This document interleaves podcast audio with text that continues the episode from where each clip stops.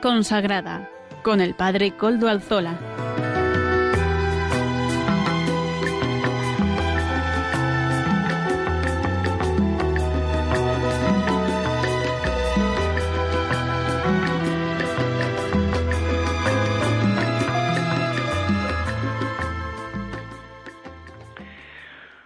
Buenas tardes, hermanos, amigos y oyentes. Hoy es jueves y son las cinco de la tarde, una hora menos en las Islas Canarias. Es, por tanto, la hora de vida consagrada en Radio María. Les saluda con sumo gusto Padre Coldo Alzola Trinitario. Hoy emito desde Algorta, Vizcaya, desde la parroquia del Santísimo Redentor. Además que la hago partícipe a todos ustedes de, de esta parroquia. Como ya es conocido para todos los oyentes, nos encomendamos al inicio de este programa al Beato Domingo Iturrate, nuestro patrono y protector. Saludo también a quienes nos están ayudando en el control en Madrid. Germán, gracias a su servicio podemos emitir hoy también, hoy que es 16 de diciembre de 2021. Mañana comienza en la liturgia comienzan las conocidas los conocidos días como ferias mayores de Adviento esos días en los que las antífonas empiezan con el O, esos días de admiración, ya está próximo, ya está próximo el nacimiento del Salvador, ya está próximo el día grande de la Natividad del Señor, la fiesta, la Pascua de la Natividad. Nosotros en la Orden Trinitaria además celebramos la solemnidad de nuestro Padre San Juan de Mata, fundador de la Orden.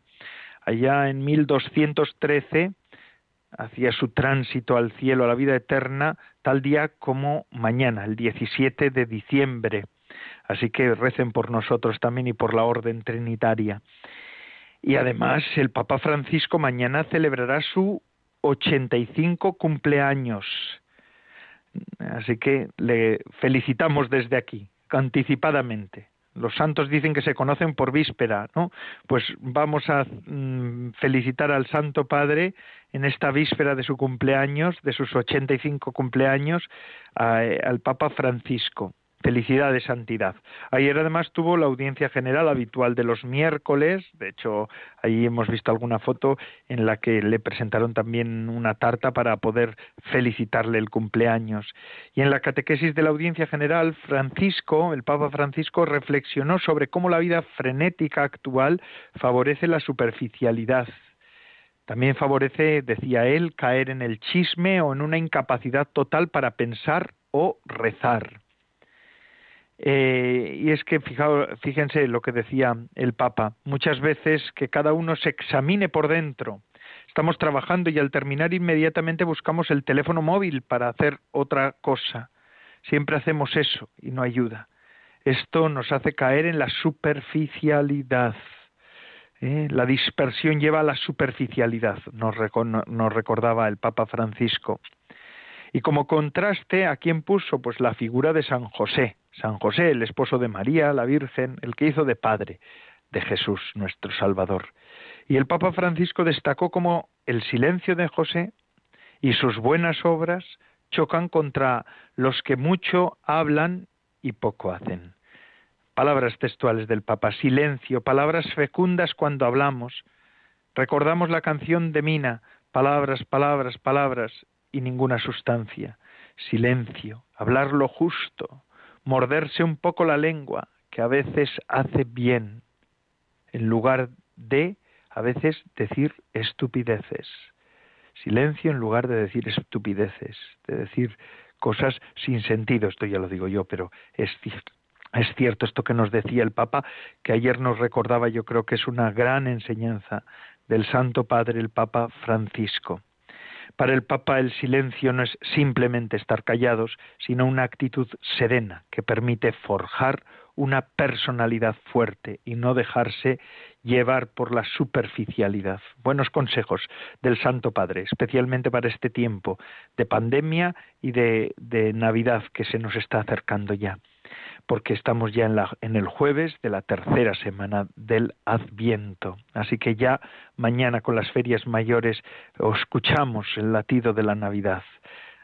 Y ahora paso sin más dilación a presentar los contenidos del día de hoy de este programa de vida consagrada en el que estamos. Hoy contaremos con la participación de Monseñor don Joaquín López Andújar, obispo emérito de Getafe y miembro de la Comisión Episcopal de Vida Consagrada de la Conferencia Episcopal Española. También tendremos la sección de apuntes de espiritualidad con el padre Xavier Quinzalleo, jesuita, que es a colaborador ya de nuestro programa, con el que seguiremos hablando de los iconos del Adviento. Vamos a después a seguir con los de Navidad, pero todavía estamos en los iconos del Adviento. Amaro Villanueva nos presenta, como todas las semanas, el espacio Música para Evangelizar. Además, la hermana Silvia Rozas de las hijas de Jesús, directora de la revista Eclesia, nos ofrecerá su detalle. Todas las semanas nos muestra ese pequeño detalle para nosotros. Y a cargo del padre Antonio Bellella, claretiano y miembro del Instituto de Vida Consagrada de Madrid, nos daremos la sección de formación. Ya saben que se pueden poner en contacto con el programa por medio del correo electrónico del mismo, y les recuerdo cuál es, vidaconsagrada@radiomaria.es. Ustedes pueden escribirme a él y yo mismo les contestaré. Recuerdo que nos pueden escuchar también por medio de los podcasts de la web. En el nuestro también lo suben y ahí en la página web de Radio María está la página de los podcasts y allí pueden escucharlo. Agradecemos, agradecemos a Radio María que nos ofrezca esta posibilidad. Gracias, Radio María. Muchísimas gracias. Y ahora, sin más más dilación, pasamos a escuchar a don Joaquín María López de Andújar y Cánovas del Castillo, obispo emérito de Getafe y miembro de la Comisión Episcopal de Vida Consagrada. Adelante, don Joaquín.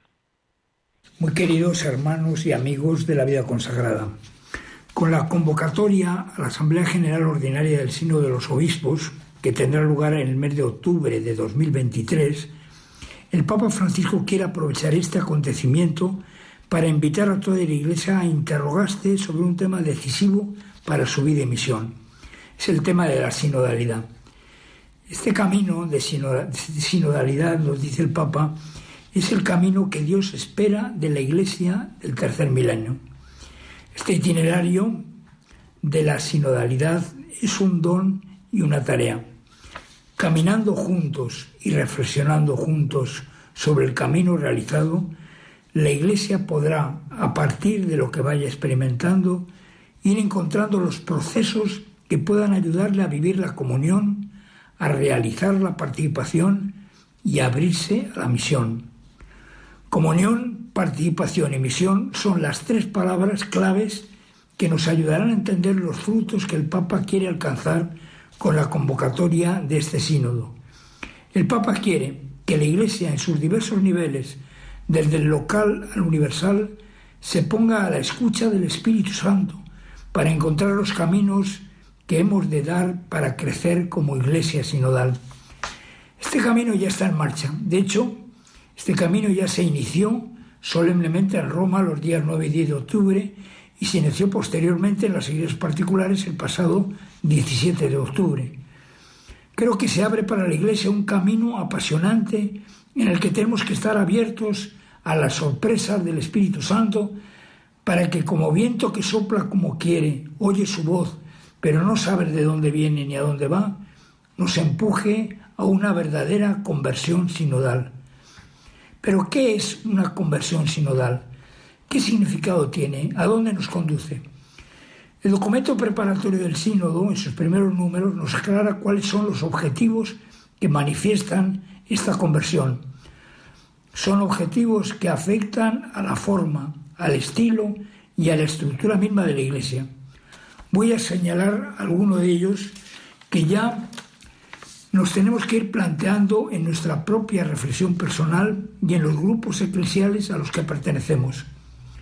Estos objetivos hacen referencia a las tres palabras claves de este sínodo, comunión, participación y misión. En lo que se refiere a la comunión, es importante, por un lado, hacer memoria de cómo el Espíritu ha ido guiando a la Iglesia y por otro, reconocer y apreciar la riqueza y variedad de dones y carismas que el Espíritu ha distribuido libremente. Lo primero, el hacer memoria, nos ayudará a entender el lenguaje del Espíritu, su estilo, su forma, su modo de actuar, y a ver a Dios, ver cómo Dios actúa, y caer en la cuenta de la paciencia infinita que Dios tiene con los hombres. Tenemos que entrar en esa pedagogía divina que está hecha de respeto, de paciencia y de amor infinito. Dice la carta de Santiago que la paciencia de Dios es nuestra salvación. Y lo segundo, el reconocimiento de la riqueza de los dones que el Espíritu nos ha regalado, producirá sin duda en nosotros asombro y una profunda gratitud. Ojalá el sínodo nos ayude a descubrir esta riqueza y a saberla compartir para el bien de todos, que nos ayude a salir de nuestros particularismos y nos ayude a tener una mirada amplia y universal. En lo que se refiere a la participación, tenemos que hacer todo lo posible para ofrecer a cada uno, y en especial a cuantos por diversas razones se encuentran en situaciones marginales, la oportunidad de expresarse y de ser escuchados para contribuir en la construcción del pueblo de Dios. Y finalmente, en lo que se refiere a la misión, hemos de hacer todo un proceso de purificación y conversión para que la Iglesia aparezca, aparezca ante el mundo como sujeto creíble y compañero fiable en los caminos del diálogo social, de la sanación de las heridas, de la reconciliación entre las personas, grupos y naciones, de la inclusión y participación de todos los excluidos en la reconstrucción de la democracia y, en definitiva, en la promoción de la fraternidad y de la amistad social con todos. El deseo profundo que nos ha de guiar en este camino sinodal que la Iglesia emprende es hacer participar a todos los hombres de la luz que alumbra nuestros corazones, que es la luz de Cristo, una luz que hemos recibido gratuitamente y que queremos comunicar también gratuitamente. Tenemos ya muy cerca la Navidad. Os deseo a todos que la venida de Cristo nos inunde de gozo y nos dé fuerza para anunciar a todos los hombres la buena nueva de la salvación. Para todos un saludo muy cordial y mi bendición.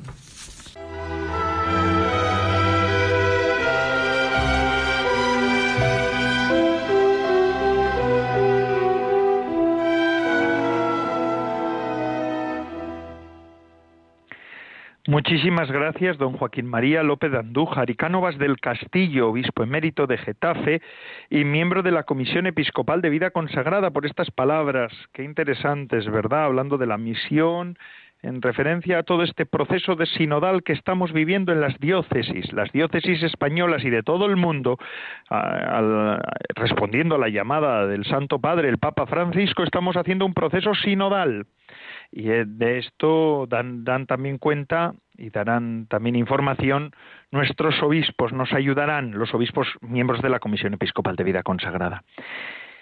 Agradecemos pues esta su contribución y a veces suelo pensar yo, gracias también a Radio María podemos hablar de este tema, ¿no? Porque claro, el sínodo, los medios de comunicación normales, digo normales, normalizados o mayoritarios, mayoritarios en nuestra España, nuestra querida España, pues no se hacen eco normalmente de la vida de la Iglesia, se hacen eco de algunas cuestiones en ocasiones descontextualizando y aumentando lo que lo que es puede ser morboso o puede tener un cierto mordiente sobre la Iglesia. En cambio, gracias a Radio María podemos tener esta información a diario, no solamente Radio María, también hay otras emisoras, pero especialmente Radio María, es una radio para la evangelización. Eh, una radio para la evangelización que la tenemos que sostener entre todos. La oración, eh, el ayuno, la colaboración como voluntarios es algo fundamental y también, cómo no, nuestras contribuciones. Don Luis Fernando de Prada, director de esta, de esta radio, de Radio María, este sacerdote que se dedica pues en cuerpo y alma, ¿no? A esta obra evangelizadora nos dice cómo también podemos ayudar. Y es que es importante que tomemos conciencia de que Radio María es de todos, de que Radio María es un puntal en la evangelización actualmente, porque llega a muchos vehículos, a muchos hogares, a muchas personas, a muchos televisores, porque ahora por medio de internet uno se puede eh, conectar desde la televisión, desde la, desde el ordenador, desde miles de dispositivos, llega dando a conocer a Jesucristo. Apoyémosle, apoyemos a, Radio María. Es importante, es importante. Se nos va la vida también. En este tiempo de Adviento, acordémonos también, entre otras, entre otras, de Radio María. Vamos a escuchar ahora qué nos dice, qué nos dice nuestro, nuestro amigo hermano, don Luis Fernando de Prada, director de Radio María. Todos recordamos esa escena evangélica en que Jesús al ver a aquella viuda que ofreció unas pequeñas monedas al templo, comentó a sus discípulos, En verdad os digo, que esta viuda pobre ha echado más que nadie, porque los demás han echado de lo que les sobra, pero esta que pasa necesidad ha echado todo lo que tenía para vivir. Una reflexión que vale para todas las dimensiones de nuestra vida. ¿Nos ofrecemos por completo a Dios y a los hermanos o solo les damos las sobras de nuestro tiempo, bienes, cualidades el propio Hijo de Dios se nos ha entregado por completo al compartir nuestra vida desde el pesebre a la cruz. También María y José pusieron sus vidas al servicio incondicional de Jesús. ¿Y nosotros? ¿Qué estamos dispuestos a hacer este año para prepararnos al nacimiento de Cristo? En Radio María queremos poner nuestros trabajos, voces, ondas, para prolongar la voz de los ángeles que anunciaron el nacimiento del Salvador. Podremos contar con tu ayuda en forma de oración, sacrificio, voluntariado o donativos. Así lo hacéis tantos bienhechores y voluntarios a los que un año más os agradecemos haber dado lo mejor de vosotros mismos, como la viuda del Evangelio. Si tú también quieres colaborar, puedes informarte llamando al 91 822 8010 o entrando en nuestra página web radiomaria.es. Santo y feliz tiempo de Adviento con José y María, en la espera de Jesús.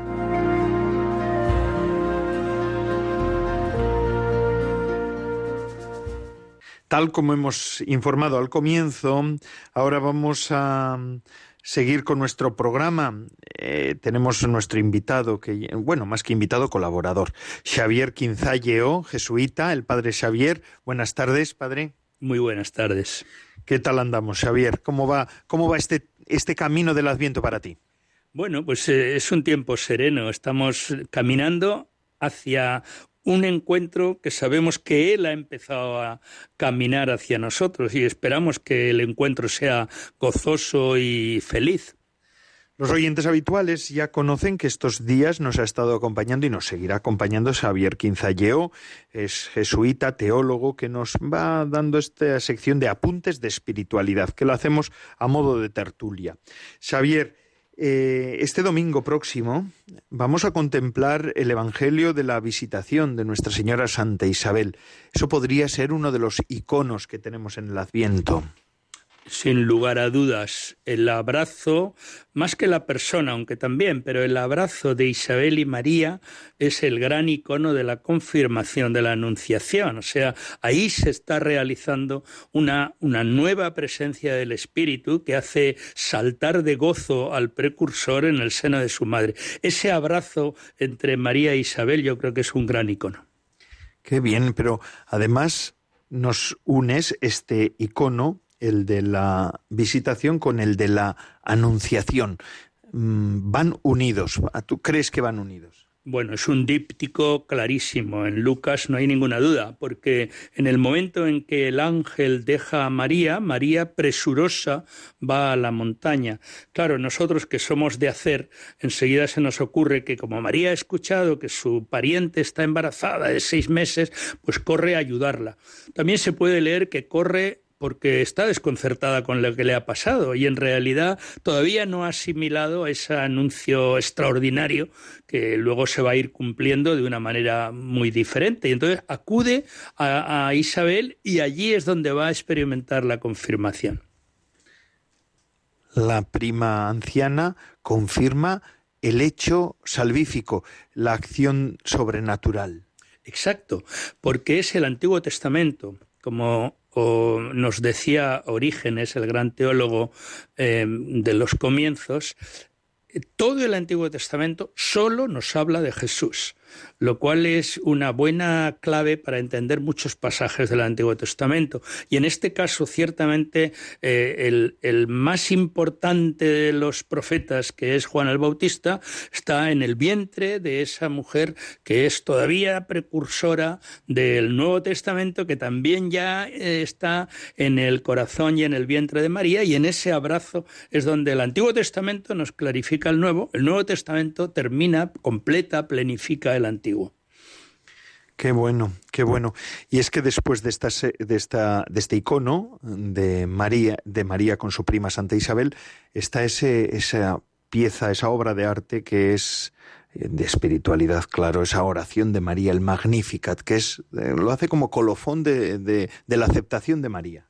Sí, eh, curiosamente, incluso narrativamente, el final de la Anunciación, el ángel la dejó parece que hay como una especie de espacio de silencio, como que ahí no viene, María sí ha aceptado, aquí está la sierva, hágase en mí según tu palabra, pero, pero el silencio del ángel que se retira es el que se llena con la confirmación de Isabel. Y por lo tanto Isabel es la que, en cierto modo, está anunciándonos que la fe de María es la que nos va a salvar. La fe de María como fundamento de la encarnación, la disponibilidad de esa anagüín de Dios, de esa sierva de Dios que es María y que le da como sentido a todo lo que está viviendo. Yo creo que de ahí el Magnificat es lo que, eh, como fruto primero, aparece como la gran profecía de la salvación. Dice Dolores Alexandre, y yo le doy totalmente la razón, que el Magnificat es el primer canto de Pascua, que nosotros lo leemos anticipadamente, pero que ya supone la realización plena del misterio de la salvación. Interesante. También en nuestras vidas, Xavier, si me permites, haciendo un salto, ¿verdad? De, bueno, salto no es tan salto, porque María es una de la, la primera de las cristianas, la primera de las creyentes, como con Santa Isabel. La primera María y después Santa Isabel. Pero también en nuestras vidas algo así pasa, ¿verdad? Porque muchas veces el silencio envuelve muchas de nuestras noticias de buena salvación y de, y de nuestras vocaciones, de nuestros procesos interiores de relación con Dios.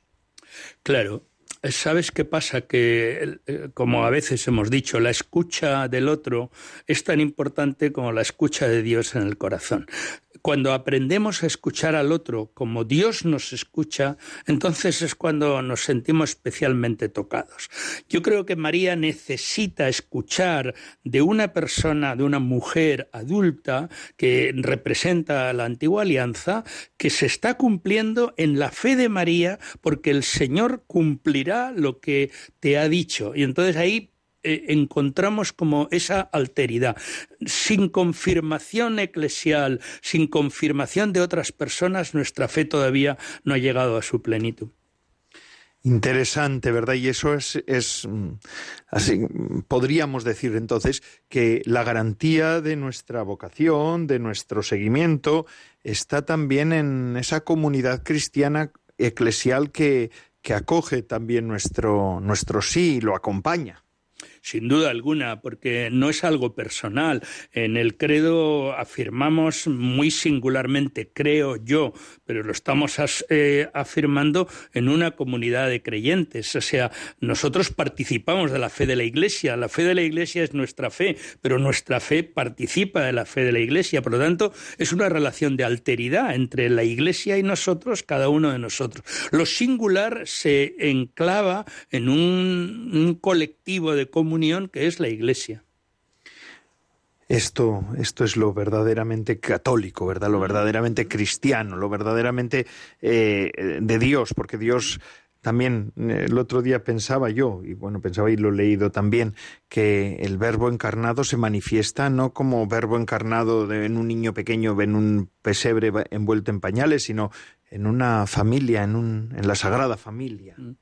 Claro, porque ciertamente si Dios en sí mismo es comunidad de amor, Padre, Hijo, Espíritu, no caemos en la cuenta de que no podemos hablar de uno solo sin meter a los otros dos. ¿eh? Son tres hipóstasis de una misma realidad divina. Por lo tanto, eh, el Padre en el Hijo por el Espíritu. El Espíritu es el Espíritu del Hijo que viene del Padre. Quiero decir que ahí tenemos una relación de familiaridad, de comunión íntima, que aunque se desgaje el Hijo para asumir la condición humana, el Padre y el Espíritu vienen con él. De manera que la encarnación de Jesús es la encarnación de la mismísima Trinidad, esa dulce Trinidad que es Trinidad de amor una detrás de otra, ¿no? Cada uno en los otros dos he adelantado igual algún icono más adelante que nos vas del que nos vas a hablar, discúlpame.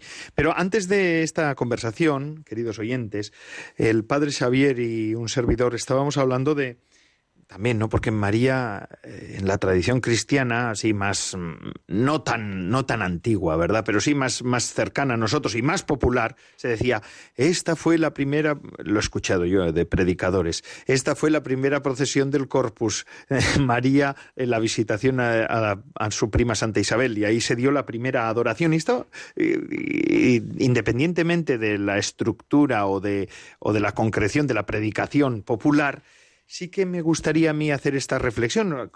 Estábamos hablando antes de, empezar la entrevista. Eh, el concepto de adoración. Aquí también se está dando. Cuando hablamos de abrazo entre las dos, eh, entre las dos primas, en, cuando estamos hablando del reconocimiento de la obra de Dios en María y, y en concreto del Verbo encarnado en su seno, pues estamos hablando de todo este tema de la adoración también. Yo creo que sin duda alguna, tanto desde el corazón de Isabel como desde el corazón de María, en la infusión del Espíritu que hace saltar de gozo a Juan y que confirma a María en su propio misterio de encarnación, digamos, de Dios, está el, el centro de eso es adorar. Adorar que es de alguna forma adorar, es besar, es ad ore, llevar la mano a la boca, es abrazar, sin duda alguna, es encontrar lo que significa esa, ese Dios escondido, ¿no? Que la, la divinidad se esconde y por lo tanto se esconde precisamente en esa humanidad que nos encontramos entrelazados, amados, queridos, etcétera. ¿Mm? Qué bueno. Y esto, esto nos hace pensar también que nuestra vida de alguna manera tiene que ser también de adoración, de adoración, de reconocimiento, de unión. Eh, así también la Eucaristía es esa, ese sacramento esponsal. Sí, sin duda alguna. Tenemos que recuperar el estupor de la Eucaristía. Yo creo que hemos hecho con mucho sentido, mucho hincapié en la cuestión más de la comunión, de la vinculación, el pan roto que une, etcétera, pero nos olvidamos que hay un milagro de presencia que nos produce como una especie de pasmo interior. La adoración nos lleva a un reconocimiento de prostrarnos por tierra, o sea, aquí no hay más que adorar, ¿no? Y si supiéramos adorar, entonces también nuestra vida, como decía el autor de Sabiduría de un pobre, era, discurriría como el, el curso de esos grandes ríos. Y gracias, Javier. Y finalmente me gustaría también preguntarte por, por un tercer personaje que está ahí, o tercer icono, ¿verdad? Tercera persona, que es un icono también. ¿Qué me dices de Zacarías? ¿Qué hace ahí? Bueno, Zacarías es el contraste, ¿no?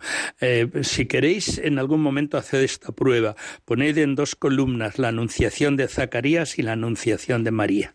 Y iréis viendo cómo se van comparando las actitudes. Un hombre mayor, varón, sacerdote, que entra a hacer el servicio litúrgico, que además es estéril, que está con su mujer pero no tiene descendencia. Y luego nos encontramos eh, en paralelo a una muchacha mm, puber todavía como aquel que dice, que empieza su vida en un pueblo perdido de Nazaret, sin ninguna ascendencia. Zacarías y Isabel son de la, por parte de Isabel además, son del linaje de Leví, de manera que es una casta sacerdotal. Bueno, nos encontramos a María, que no tiene ningún linaje especial, en todo caso, por el, por el compromiso con José, que él sí que es de la casa de David, una mujer que no comprende, pero que asume, acepta y cree. Y entonces, claro, la comparación entre la resistencia a creer de Zacarías y la docilidad de María ante un misterio que no comprende, ¿cómo será eso si yo no conozco varón? Y sin embargo, acepta la explicación del ángel y el sentido con una docilidad extraordinaria, ¿no? Bueno, pues ahí está Zacarías como contrasigno y María como el signo precisamente de la inminencia de la venida del Señor a nuestro mundo. Y así el Benedictus es la reconciliación. Claro evidentemente, y por eso tanto el Benedictus como el Magnificat, el Benedictus al comienzo del día, el Magnificat al final del día, son los dos primeros grandes himnos de la liberación y de la invasión de Dios, la cercanía de Dios a nuestro mundo. Nos iluminará un sol que nace de lo alto, ¿no? O cómo mi alma ha sido mirada, eh, ha mirado la humillación de su esclava y por lo tanto me felicitarán todas las generaciones interesante y además ya finalmente permíteme solamente un pequeño apunte. Dentro de mm, dos días, tres, el sábado celebramos em, María de la O, de la expectación. Eh, esta fiesta también que tiene tanto que ver con esta visitación, con María encinta. Eh, ya estamos a, las puertas de la Navidad. Estamos a las puertas de la Navidad, las vigilias de la Navidad, las siete vigilias que recogen esos siete antífonas extraordinarias que empiezan, empezaban, porque la traducción lo ha obviado, la traducción al castellano, pero empezaban siempre por O, oh sabiduría, oh llave de Israel, oh pastor eterno, ¿no? Y de ahí viene en la expectación de María, la Virgen de la Esperanza, de la buena esperanza, pues ya empieza esa, y por eso llamamos María de la O, porque comienzan o comenzaban todas las antífonas con la O. Qué bueno. Pues María de la O que interceda también por todas las mujeres que están en cinta, que están embarazadas. Hoy vamos a pedir por ellas, porque ciertamente en un mundo en el que se ha introducido también la anulación del, embarazo y en algunos casos en nuestra sociedad parece que ser embarazada es como un problema para la vida profesional, para la vida laboral, para otro tipo de vida.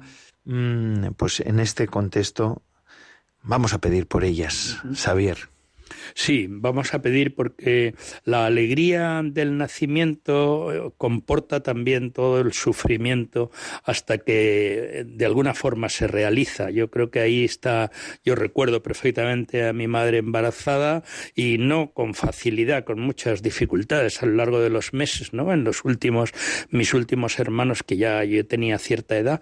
Y entonces, pues te das cuenta hasta qué punto, como dice Jesús, la mujer cuando va a dar a luz se siente apesadumbrada, pero luego se le olvida porque haber dado a luz a una criatura nueva a este mundo, eso colma cualquier corazón y cualquier dificultad. Que así es, sea, y que es así, ciertamente.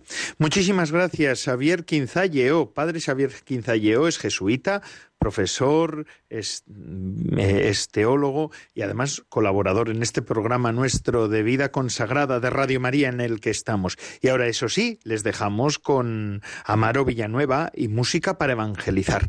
Vamos a escuchar cómo también esta buena noticia que María nos trajo se, se anuncia en este tiempo también.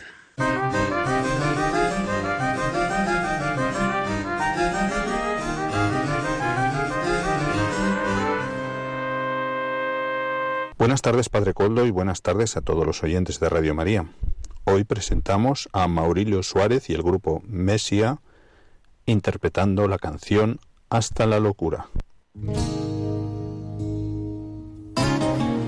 Me puede faltar todo en la vida. Me puede faltar hasta la vida. Pero nunca quiero que me falte el deseo de amarte hasta el final. Quiero amarte hasta el extremo. Sin reservas darme por entero.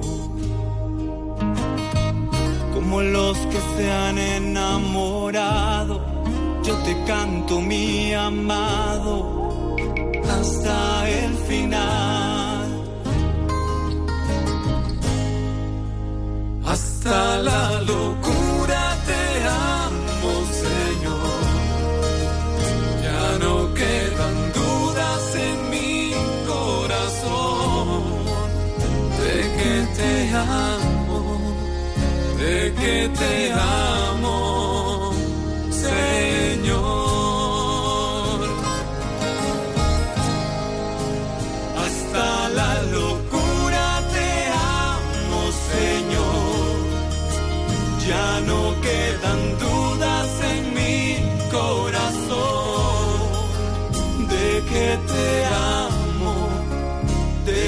Te amo, Señor.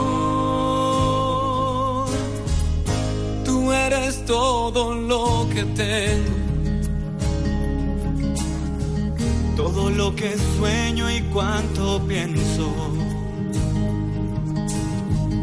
Y mi corazón te lo he entregado desde siempre, mi amado, hasta el final.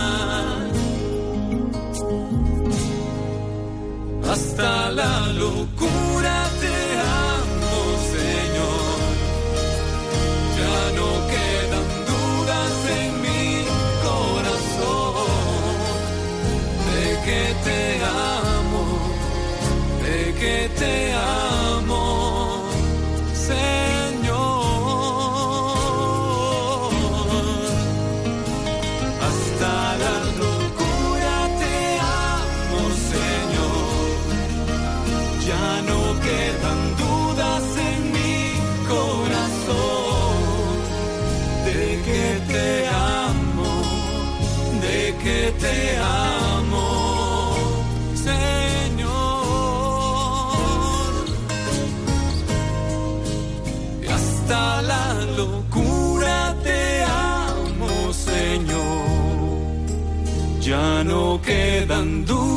en mi corazón de que te amo, de que te amo.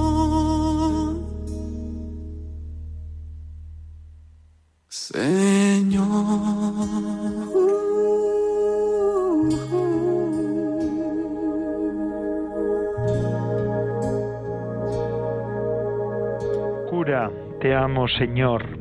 Hasta la locura, te amo. Hasta la locura, eso es lo que nos dice esta canción. Qué bonita es, ¿verdad? Hasta la locura, te amo, Señor. Qué hermosa canción, qué hermosas letras que nos hablan de nuestra adhesión a Cristo, de nuestro amor hacia Cristo. Gracias, Amaro Villanueva, por esta sección, Música para Evangelizar. Y ahora continuamos con nuestro programa. Ya casi hemos llegado al final del mismo. Es que se pasa la bola, hora volando, ¿verdad? Entre una cosa y otra pasa esto todas las semanas. Y ahora vamos a mm, conectarnos, antes de ya la última sección, que será la de formación del Padre Antonio Bellella, pero antes nos vamos a juntar con, nos vamos a unir con Silvia Rozas, de las Hijas de Jesús, también directora de la revista Eclesia. Ella nos ofrece este detalle, este pequeño detalle semanal, una gotita dentro de la semana. Adelante, Silvia.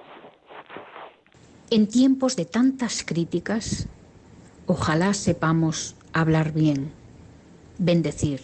Bendecir es hablar en verdad, es mostrar posibilidades, es desvelar la grandeza oculta en lo sencillo, es reconocer semillas de divinidad que llevamos sembradas en la entraña y comprender que las palabras, a menudo, traen el eco de la voz de Dios.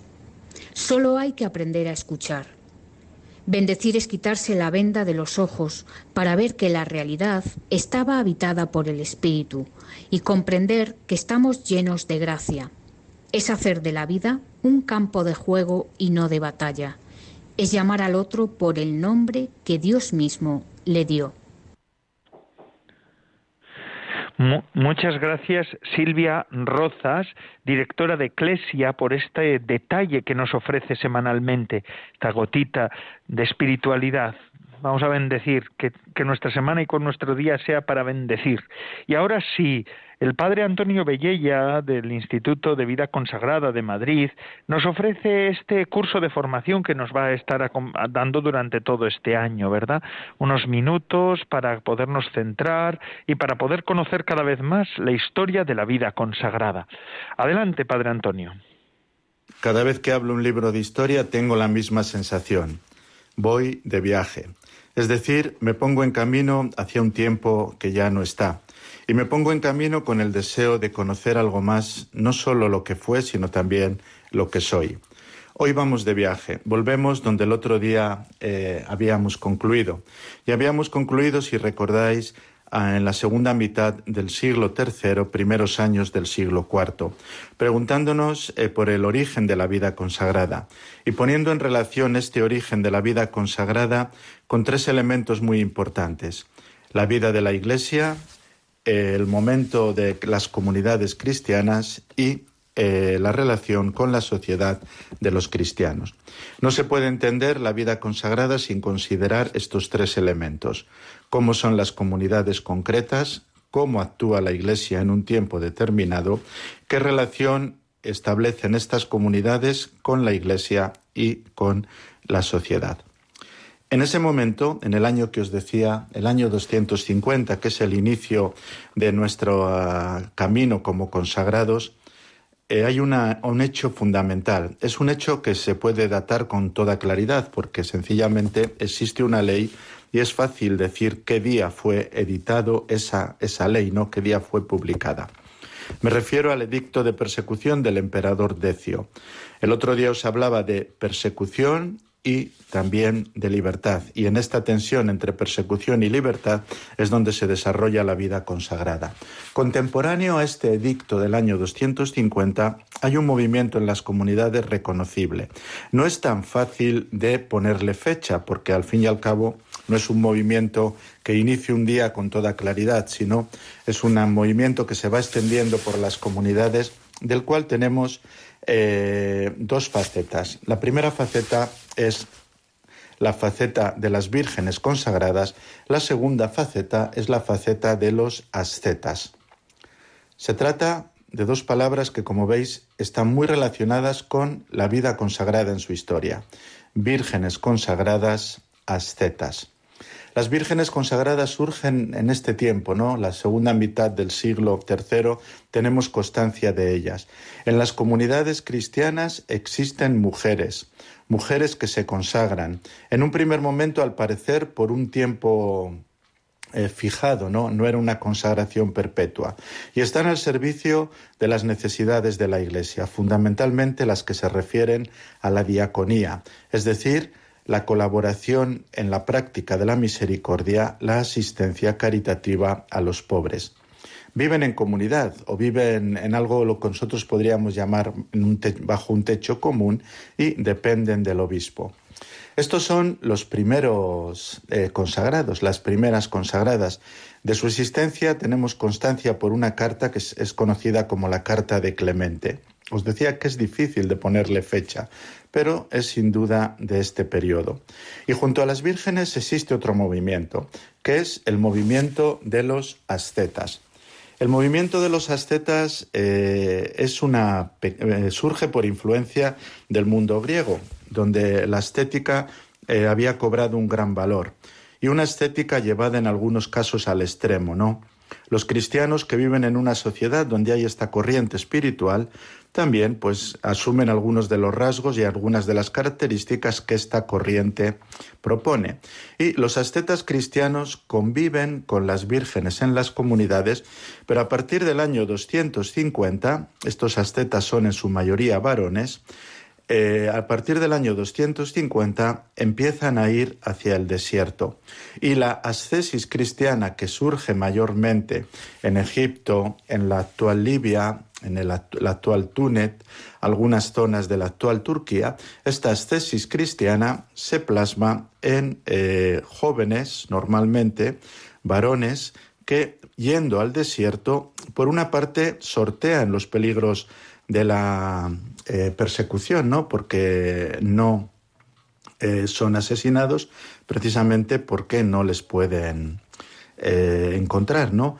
Pero por otra parte también empiezan a vivir en castidad, en oración, en dedicación completa al Señor, en un estilo de vida muy humilde, muy austero y sobre todo muy sacrificado, todo lo que significa las tesis.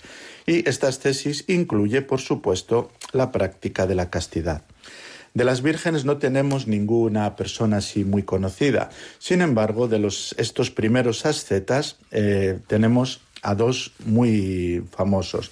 El primero es San Pablo el Ermitaño, del cual hay muy pocos datos. Hay incluso quien dice que no existió, sino que este Pablo el Ermitaño es una personificación de todo este movimiento, y el segundo, que es el fundador propiamente dicho de lo que sería la vida ascética monástica, de carácter monástico, es San Antonio Abad. De San Antonio Abad sabemos que en torno al año 275, después de una lectura del Evangelio que le marca su vida, va a la iglesia, había perdido a sus padres, solo tiene una hermana, va a la iglesia a rezar y lee en el Evangelio o escucha en el Evangelio, vende lo que tienes, dáselo a los pobres, luego ven y sígueme.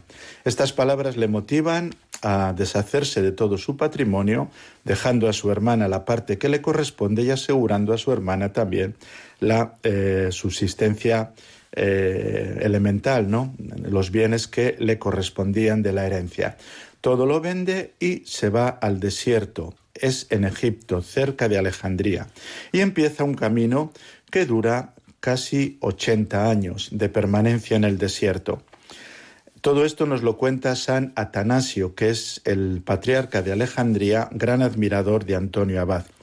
Antonio Abad, que en Alejandría pasa de la comunidad cristiana a la soledad absoluta, de eh, la vida con sus hermanos a una vida de penitencia, de una vida de una cierta tranquilidad y comodidad a una vida de gran ascesis y sobre todo de gran soledad, meditando las escrituras, aprendiendo eh, lo más fundamental, llevado eh, en, el desierto una existencia muy pobre y también muy dedicada a la reflexión, la oración, aquello que Jesús propone en las primeras páginas del Evangelio, la purificación.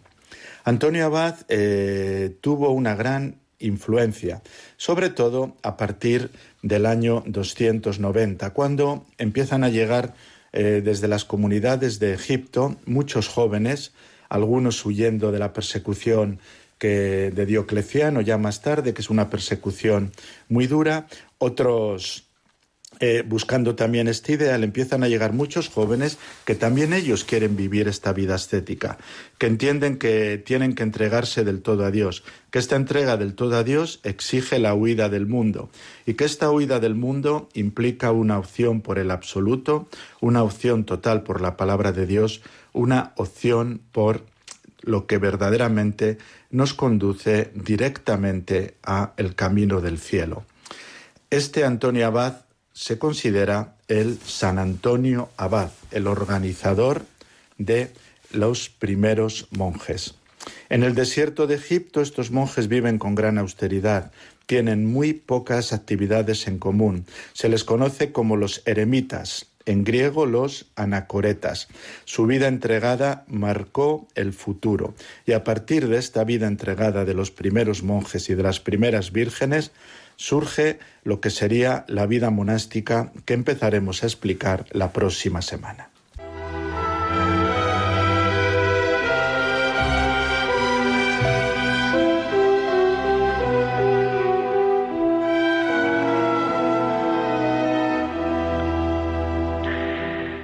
Muchísimas gracias, Padre Antonio Bellella, del Instituto de Vida Consagrada de Madrid, por estas esta formación que nos está dando en concreto ahora de los orígenes mismos de la vida consagrada. Interesante aportación en este programa de vida consagrada, ¿no? Este año ya vamos a primar también esta formación que nos acompaña y que además pues mm, nos hace entender la riqueza que ha tenido la vida consagrada en la historia de la Iglesia y por qué la vida consagrada es la que es y por qué por qué, por qué las cosas van caminando de esta manera, cuáles son las raíces de nuestra forma de vida.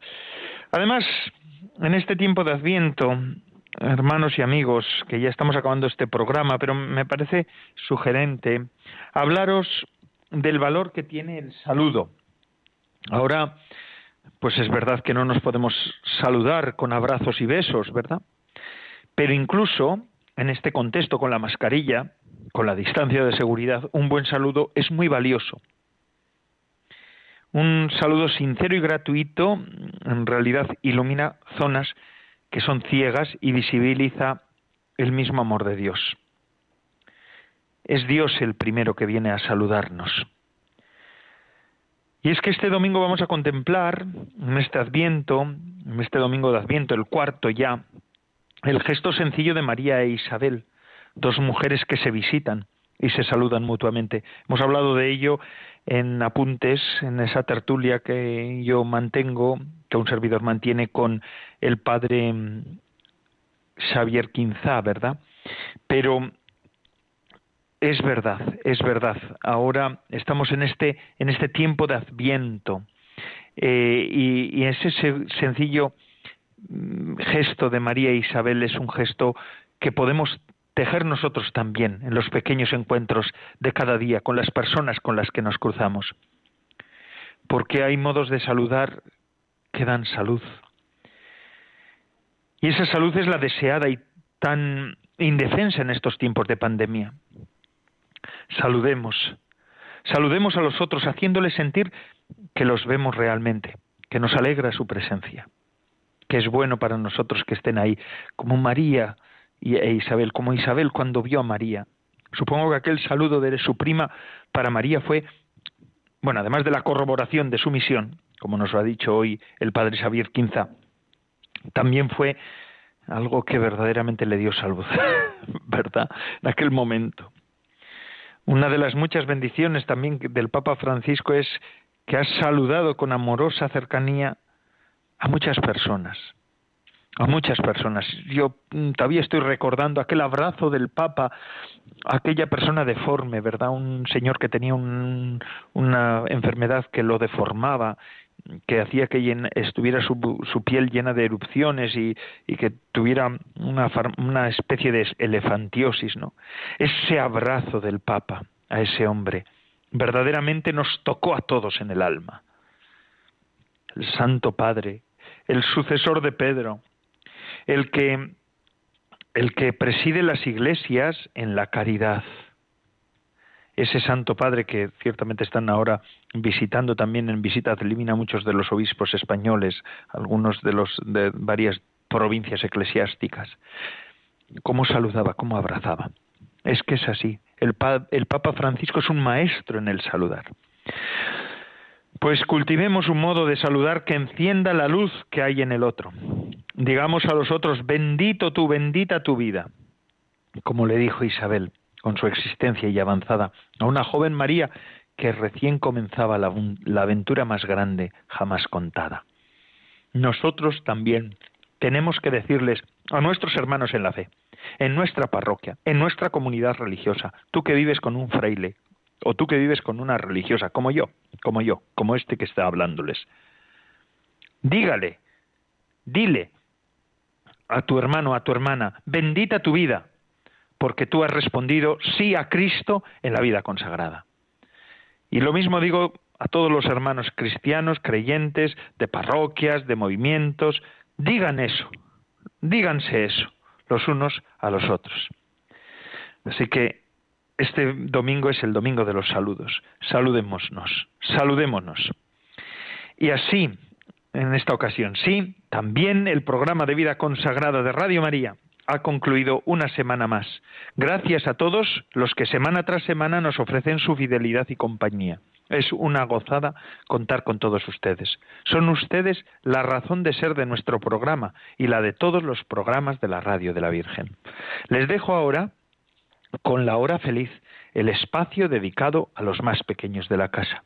Y además esto no para amigos, porque Radio María emite las 24 horas. Se despide de todos ustedes, Padre Coldo Alzola, Trinitario. Recen por mí, se lo pido. Yo lo hago por ustedes. Hasta la semana que viene, si Dios lo quiere.